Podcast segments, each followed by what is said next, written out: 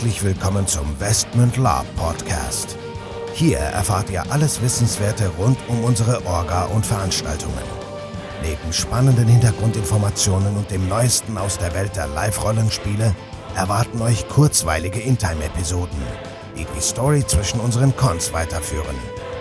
Zudem beantworten wir live eure Fragen und Feedback. Und los geht's. Herzlich willkommen zu einer neuen Episode des Westmünd Lab Podcast. Heute Episode 7, das Westmünd-mäßige. Ich bin der Nico und mit dabei ist wie immer der Michael. Ja, hallo, ich bin auch wieder dabei. Heute mit dem Westmünd-mäßigen. Genau. Was ist das Westmünd-mäßige? Du hattest das in irgendeiner der vorangegangenen Folgen so schön beschrieben. Sag doch nochmal. Ja, wie gesagt, äh, zu beschreiben gibt's da nicht viel. Das ist äh, der, der fließende Prozess. Ähm, die, man könnte sagen, die Abrundung. Also der Prozess ist gelaufen.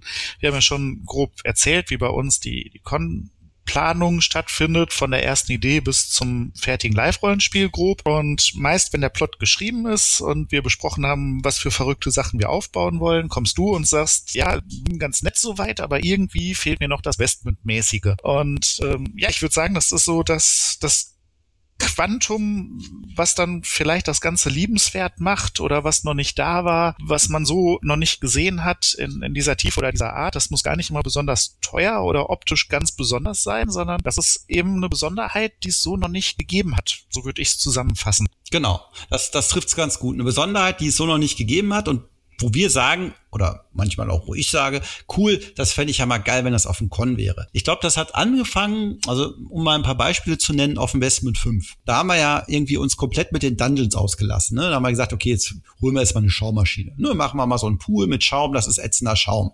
Haben wir unsere Erfahrung gemacht. Oder haben wir halt gesagt, cool, das ist ein Vampirturm. Anderes Beispiel, jetzt aktuell, der Westmünd äh, Dunkle Chroniken 1, wo wir halt einen Stuntman hatten, der real angezündet wurde. Gab es in meinen, nach meinem Wissen auch noch nicht nicht auf dem Laden. Es ist halt immer so, dass man sagt, ja, Westmund-Cons sind cool, aber es gab immer wieder irgendwas Cooles oder auch die, die, die, ähm, die Nymphe da im, im, im Burggraben. Solche Sachen, das ist nichts Großartiges. Ich meine, sie war großartig, sah auch großartig aus, aber nichts Wildes. Aber das sind halt so Kleinigkeiten, wo die Spieler sagen, oder auch bei anderen noch ja. ein Beispiel, die Bootsanreise auf dem Westmund 10 im Dunkeln, im Dunkeln mit Booten anzureisen. Ja, man musste gar nicht viel machen. Die Horrorstimmung war einfach da. Ja, sowieso die Boote. Super Sache. Äh, ich erinnere da an die Zombies äh, im Wasser.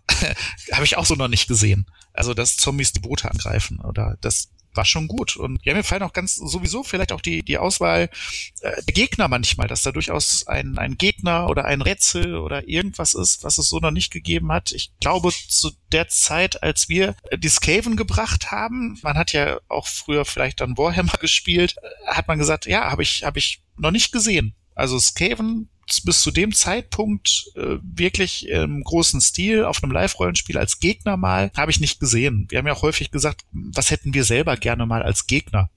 Oder auch die, oder auch die Echsen. Genau, die Echsen. Wir hatten also das in erster Linie auch mit den Gegnern. Jetzt aktuell fällt mir jetzt auch gerade noch mal ein, was, was auch äh, ganz spannend war, war jetzt auf dem letzten Con Nachtkathedrale, dass wir einen in-time-mäßigen Escape Room hatten. Wir hatten die Spieler also auf den Zimmern gehabt und haben dann die, die Zimmer der Spieler in einen Escape Room verwandelt ne, Escape Room kennen die meisten vielleicht so aus dem ne, privaten Umfeld, aber auf dem Lab habe ich das auch nicht gesehen. Ja, auf jeden Fall eine super Sache. Oder die, ah, die Spinne.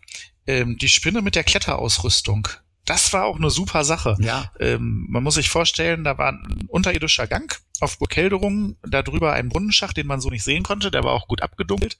Und die Spieler sind mit einer NSC da rein und die wurde dann im Prinzip nach oben weggerissen. Ich weiß, ein Spieler hat sich noch an, an die Beine gehängt und konnte die trotzdem nicht halten, weil oben drei Leute an Umlenkseilen ordentlich gezogen haben und gerannt sind. Und ähm, ja, nachdem die also nach oben weggerissen worden ist, ja, senkte sich dann diese, diese Riesenspinne, äh, also Marco in dem Spinnenkostüm nach unten ab. Und äh, ja, das war an der Stelle dann für die Spieler, würde ich sagen, das, das Westmund-mäßige. Also so kleinere Horrorelemente auch gerne mal oder die Benutzung von Pyro-Effekten ähm, auch gerne zwischen den Spielern und nicht als Feuerwerk irgendwo am, am Horizont. Ah, da fallen mir ganz viele Sachen ein.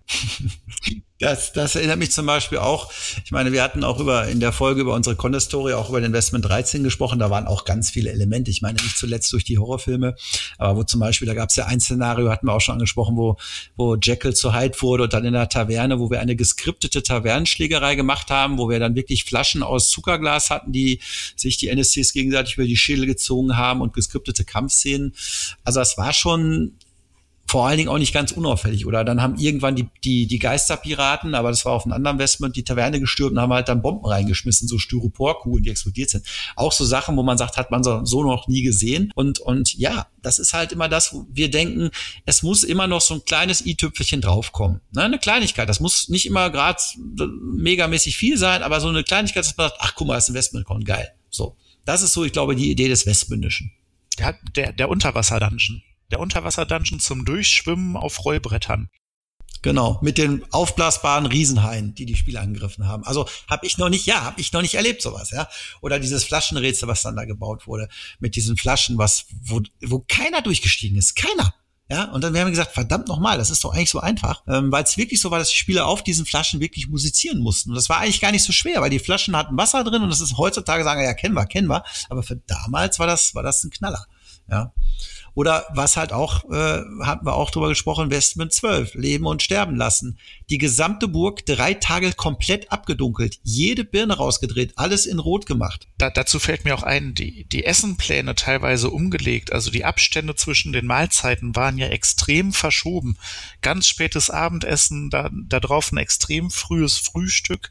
Die NSCs haben teilweise quasi im Schichtbetrieb gearbeitet. Es gab durchgängig Action.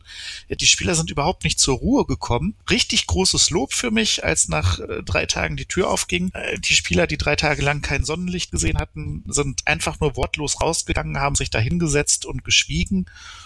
Und ich dachte, super, die haben richtig was gekriegt für ihr Geld.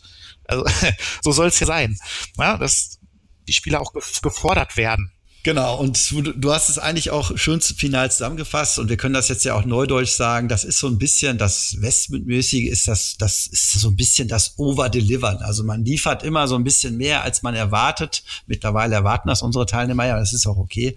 Aber dass wir uns immer noch einen, eine Kleinigkeit ausdenken und halt on top. Okay, gut, das war's auch schon wieder. Ähm, ich glaube, Mehr gibt's dazu auch jetzt an der Stelle nicht zu sagen. Nö, ich, ich glaube, wir können irgendwann wahrscheinlich eine zweite Folge zu dem Thema machen. Also ich glaube, uns fällt noch ganz viel dazu ein. Ich denke auch. Ja, dann freuen wir uns, dass ihr wieder eingeschaltet habt und dass ihr dran bleibt. Bis dahin. Jawohl, bis dahin und immer dran denken, auf das Westmundmäßige achten. Tschüss. genau. Ciao.